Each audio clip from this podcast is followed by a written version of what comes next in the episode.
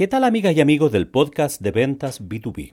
Bienvenidos a un nuevo episodio. Hoy estamos en el episodio número 162 y vamos a estar hablando de los referidos y de la gestión del boca a boca o el boca a oreja, como se conoce.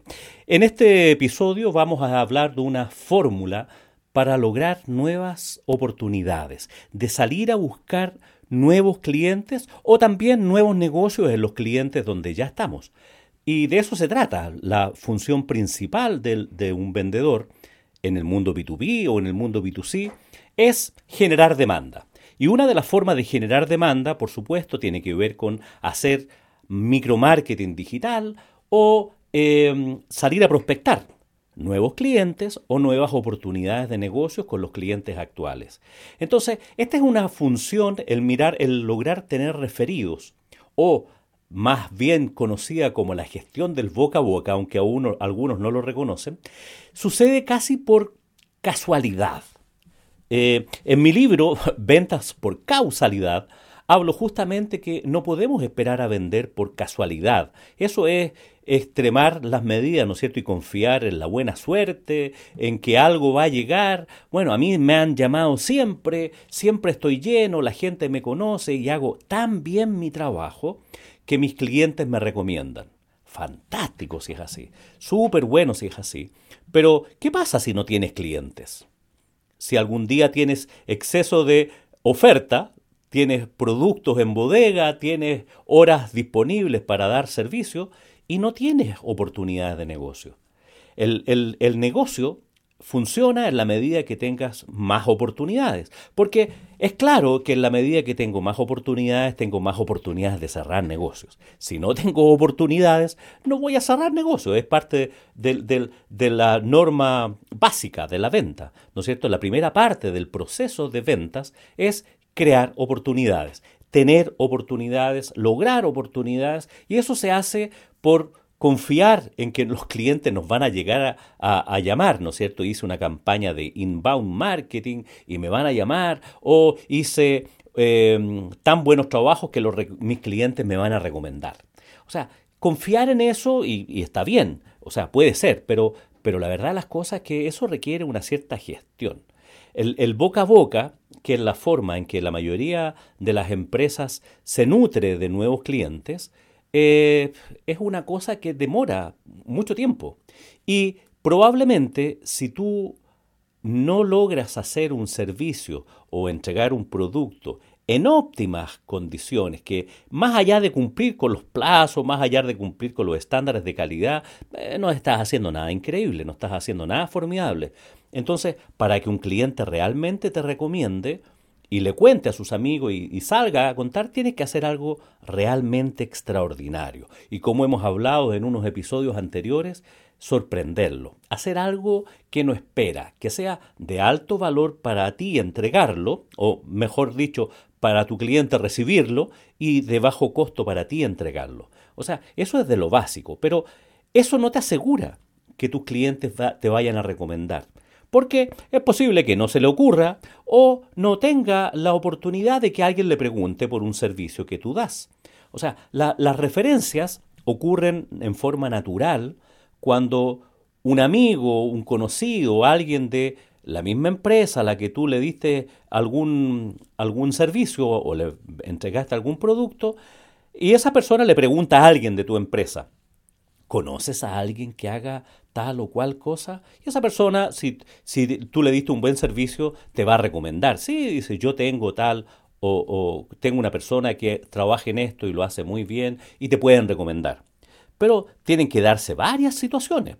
Que alguien, amigo, conocido de, tu, de la persona a la cual tú le prestaste el servicio, le pregunte a esta persona si conoce a alguien que diera el mismo servicio que tú estás dando.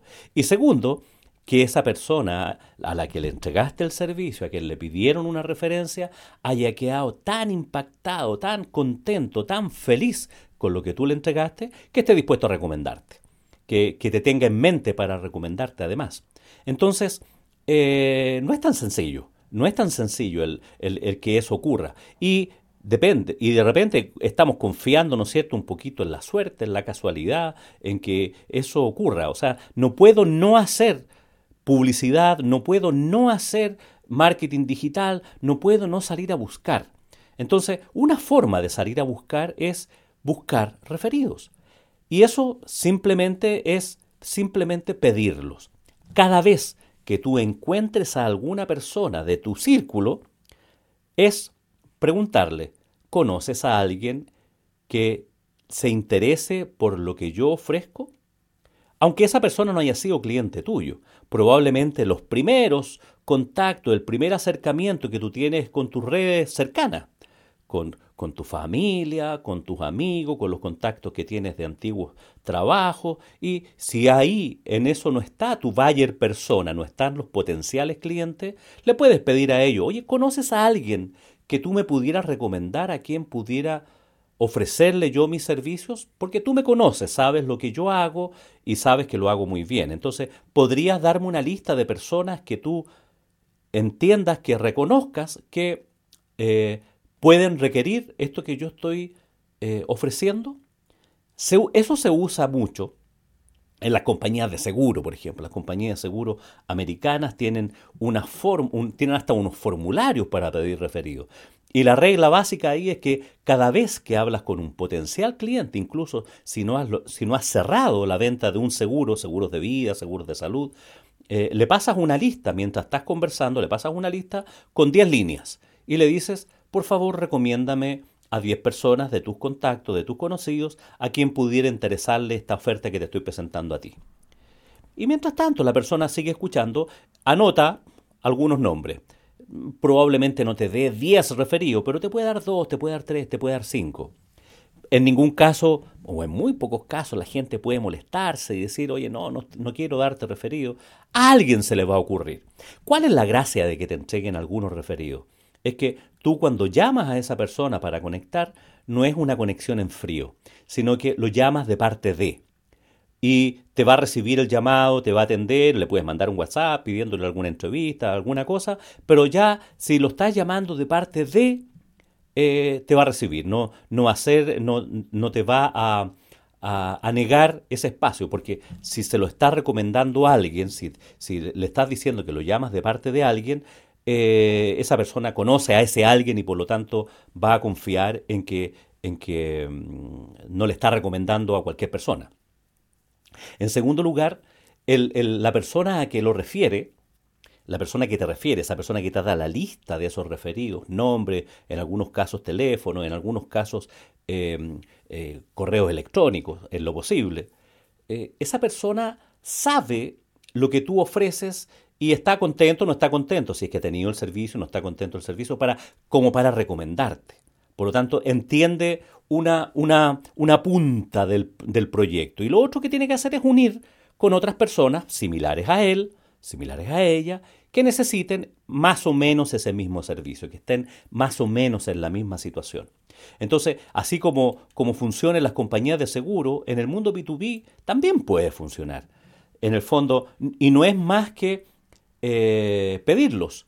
En el 95% de la gente que no trabaja con referidos, de los vendedores que no trabajan con referidos, es simplemente porque no los piden. Mira tú, no los piden, pudiendo, es que les da vergüenza, les da no sé qué, no se les ocurre. Eh, en técnicas de ventas, cuando uno habla de técnicas de venta, después de cerrada la venta, incluso, incluso si no cerraste con ese cliente, la última parte de la conversación debe ser, conoces a alguien a quien le interese mi servicio y mis productos, tú sabes quién. Entonces, le puedes pedir tres, cinco, te va a dar alguno, te va a dar alguno, porque en algún momento cuando uno está partiendo en venta, echas mano a los que, a los más cercanos, ¿no es cierto? A tus familiares, a tus amigos, a tus conocidos. Eh, los, que están más cercanos y que te conocen a ti cuando estás vendiendo algo en el mundo B2C o en el mundo B2B. Entonces, con mayor razón, si ya estás trabajando en una empresa en la parte comercial, en la gestión comercial, el pedir referidos, el, solamente solicitarlos te va a ampliar la potencialidad de personas con las cuales tú puedes em, partir la semana y, y gestionar ese contacto, esa posibilidad de reunión y esa posibilidad de vender puedes generar oportunidades exclusivamente en base a esos referidos. Y cuando vas y visitas a ese referido que te dieron, lograste que te diera la entrevista en un porcentaje más importante que si hubieras hecho solamente llamadas en frío a esa persona, también terminas la entrevista pidiéndole un nuevo referido. Y eso tiene que ser tu costumbre, tiene que ser tu cultura. Porque que esa persona te llegue a recomendar, y vuelvo al principio, esta cosa de confiar en el boca a boca, oye, no, si lo hacen súper bien, es más lejano. Es más lejano. Entonces, esto tiene que ver con gestionar el boca a boca. Y eso es gestionar, es a través de pedirle a las personas con las cuales te conectas, pedirles referidos. Otra forma de lograr referidos es hacer algún proceso de investigación, por ejemplo, en LinkedIn en LinkedIn. Tú puedes, eh, en este proceso, ¿no es cierto?, que ya también lo hemos conversado en podcasts anteriores de, eh, prospección nominativa. En el fondo, tú te haces una lista de empresas potenciales a las cuales pudieras venderle, pensando en el mundo B2B, que pudieran requerir tu servicio porque están en el sector, están en la industria, son parte de, tu, de tus valles personas. Y en segundo lugar, empiezas a buscar cómo conectar con esas personas que eh, en esa empresa con tus valles personas. Si, tu producto, no sé, es un software de recursos humanos, por decir algo, vas a buscar a gerentes de recursos humanos, a gestión de, personas o como se llame. Y vas a buscar personas de ese estilo y vas a buscar que, ser, que sean contactos. Y eso es, de nuevo, es como prospectar en frío. Es como prospectar en frío. Si esa persona te acepta el conectar, por ningún motivo intentes venderle eh, a la primera. Por ningún motivo. Eh, entonces empiezas a generar una relación de confianza, le entregas contenidos de valor, etcétera, etcétera, y en algún momento ya cuando tomó, te tomó confianza, te aceptó como, como contacto, ya leyó tus posts, eh, aceptó que le enviara información, etcétera, etcétera, ya pudiera acceder a alguna entrevista. Oye, pero si esa persona no, te, no quiere conectar contigo, le enviaste la solicitud para conectar y no te la atiende, pudieras investigar a qué persona dentro de su círculo de conocidos, qué personas pudieran coincidir en los contactos que esa persona tiene con los que tú tienes. O sea, qué personas tienen en común. Entonces puedes hacer una estrategia de vincularte primero con esa persona más conocida y que conoce a ese buyer persona, a esa persona que ocupa ese cargo directivo en otra empresa donde tú quieres entrar y le puedes pedir que te presente. Y le puedes decir, oye, necesito conversar con esta persona y, que me gustaría que me conectaras con esa persona, que, que, le dieras mis datos, cómo puedo hacerlo para conectarme con esa persona. Si es que te conocen, ¿no es cierto? Y, esas, y esas personas pueden haber sido parte de tu, de tu círculo anterior, puede ser simplemente un amigo, un compañero de universidad, un compañero de colegio, de barrio, de vecindario, qué sé yo, por qué razones lo tienes dentro de tus redes de contacto. Y esa persona puede trabajar a lo mejor en un cargo que no tiene nada que ver, no puede ser tu comprador, pero sí trabaja en esas empresas, o puede estar relacionado con esa persona que tú quieres por otra, por otra razón, digamos, porque coinciden en, otro tipo de actividades. Entonces, son formas de ir buscando tus prospectos, de hacer un traje a la medida, un, una, una, una fórmula para lograr llegar a esas personas a las que tú quieres llegar. O sea, tienes que hacer un plan de vuelo específico para cada persona a la que quieres llegar. O sea, primero te fijas en la empresa a la que quieres llegar, luego al cargo al que quieres llegar, luego vas a tener el nombre y el apellido y lo puedes buscar en LinkedIn y buscar hacer contacto. Si no eh, logras ese, o sea, si logras hacer contacto y la persona te acepta, como, como, contacto, fantástico. Tienes la oportunidad, tienes ya ahí te abrió la puerta. Entonces puedes empezar a, generar una relación hasta que llega un momento en que puedes ofrecerles los servicios. Si no te acepta como contacto, puedes pensar en otra estrategia, buscar personas que estén en común de ambos y que te presente y que te dé la posibilidad de, relacionarte con esa persona. O sea, es una fórmula más esto de, de, LinkedIn, ¿no? Donde están la mayoría de los ejecutivos, la mayoría de los profesionales a los que donde tú puedes buscar. Entonces, ¿cuál es la idea? Que tú partas toda la semana tu plan de acción, tu plan de trabajo, con a lo menos unos, no sé, 50 prospectos nuevos, 50 nombres, 50 teléfonos, 50 correos electrónicos que hayas conseguido durante la semana anterior con, otras personas que conoces y parten la semana con, con ese potencial. Pueden no ser 50, pueden ser 20, pueden ser 10, los que tú quieras va a depender obviamente del, tipo de, negocio en el que tú estés. Digamos, hay negocios donde el total de mercado son 20 personas, digamos, ¿ah? o, o 20 empresas. Entonces, claramente puede ser una exageración, pero puedes estar en otro mundo donde la cantidad de posibilidades de gente que necesita, que está en tu segmento de potenciales clientes, puede ser un volumen mucho más alto. Entonces, puedes partir con volúmenes mayores.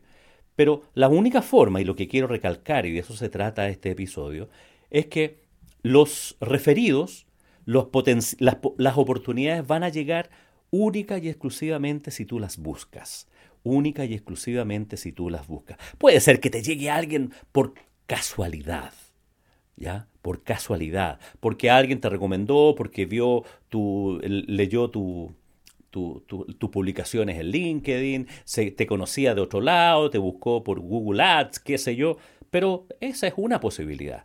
Aquí se trata de ir a buscar a personas. Y una forma de buscar, así como vamos a buscar a potenciales clientes, es buscar referidos. Esos potenciales clientes en referidos. Lo, único que vas a perder es que la posibilidad es que te digan que no, que no tienen referidos, que no tienen personas a las cuales conozcan, que no se atrevan a darlo. Y, ok, vas a estar igual que antes. Es lo peor que te puede ocurrir. O sea, lo peor que te puede ocurrir es que te digan que no tienen referido. Y puede ser que te den un referido, dos referidos, cinco o diez si es que están muy encantados y obviamente va a depender de cuán relacionada esté esa persona y cuán dispuesto esté a darte esos nombres y esos teléfonos. Porque ahí tienes una lista y ya los puedes llamar de parte de esa persona y estás en un paso, en un peldaño superior a que si no lo conociera, no te conociera nadie que esas personas no te conocieran de antes y es como una llamada en frío o vender a puerta fría, como dicen en, algunos países. Entonces, la idea es evitar eso y calentar un poquito, entibiar un poquito esos contactos. Y una forma de lograr tener más contactos es con referidos. Y luego esos mismos referidos te pueden dar a otros referidos y ahí se genera una bomba racimo. Te va generando un, cada uno de ellos te va aportando tres referidos y cada uno de esos referidos te va a dar a su vez tres referidos y tienes, puedes tener tu, tu bandeja de entrada, tu, tu, punto de entrada en tu CRM, ¿no es cierto?, con un montón de nuevas oportunidades, las cuales ya tienes que establecer el contacto y hacer, ya viene el proceso de venta propiamente tal de escuchar necesidades, de hacer ofertas, de negociar, de cerrar, y con algunos de ellos te va a ir bien y con algunos de ellos te va a ir mal. Pero, pero tienes actividad. Una de las principales funciones que tiene un vendedor es generar actividad, generarse oportunidades, salir a buscar oportunidades. Y hoy hemos hablado de lo referido. Es como la gestión del boca a boca. Espero que mm, esto que hemos conversado hoy te sea de utilidad, te sirva Em, lo aproveches y te pongas a trabajar en ello. ¿ah? No queda solamente en la idea, sino que buscar en los clientes que ya tienes a quienes te pueden referir. Buscar, incluso en, empresas grandes, eh, pueden ser otras secciones, otras áreas donde puedan requerir el producto o servicio que tú estás ofreciendo, en empresas muy grandes. O en otras pueden ser colegas que, estudiaron juntos y que están haciendo la misma función, pero en otra empresa, bueno, etcétera, etcétera, etcétera. Em, y todo viene, y, todo viene por, ese, por ese lado. Entonces, eh, hay que buscarlo. La única forma de que aprendas a trabajar con referidos es en gerundio, trabajando con referidos, pidiendo referidos, buscando referidos. Bueno, espero que puedas trabajar con referidos y que logres a lo menos un par de ventas más en las siguientes semanas pensando en, en estos referidos. Eh, espero que sea útil. Esta, mi única intención es entregar contenidos de valor acerca de negocios, de emprendimiento, de marketing, de ventas y que sea de utilidad, de utilidad para los emprendedores, para, para los vendedores. Muchas gracias por llegar hasta acá. Espero que tengas un muy buen día y por supuesto que tengas muy buenas ventas.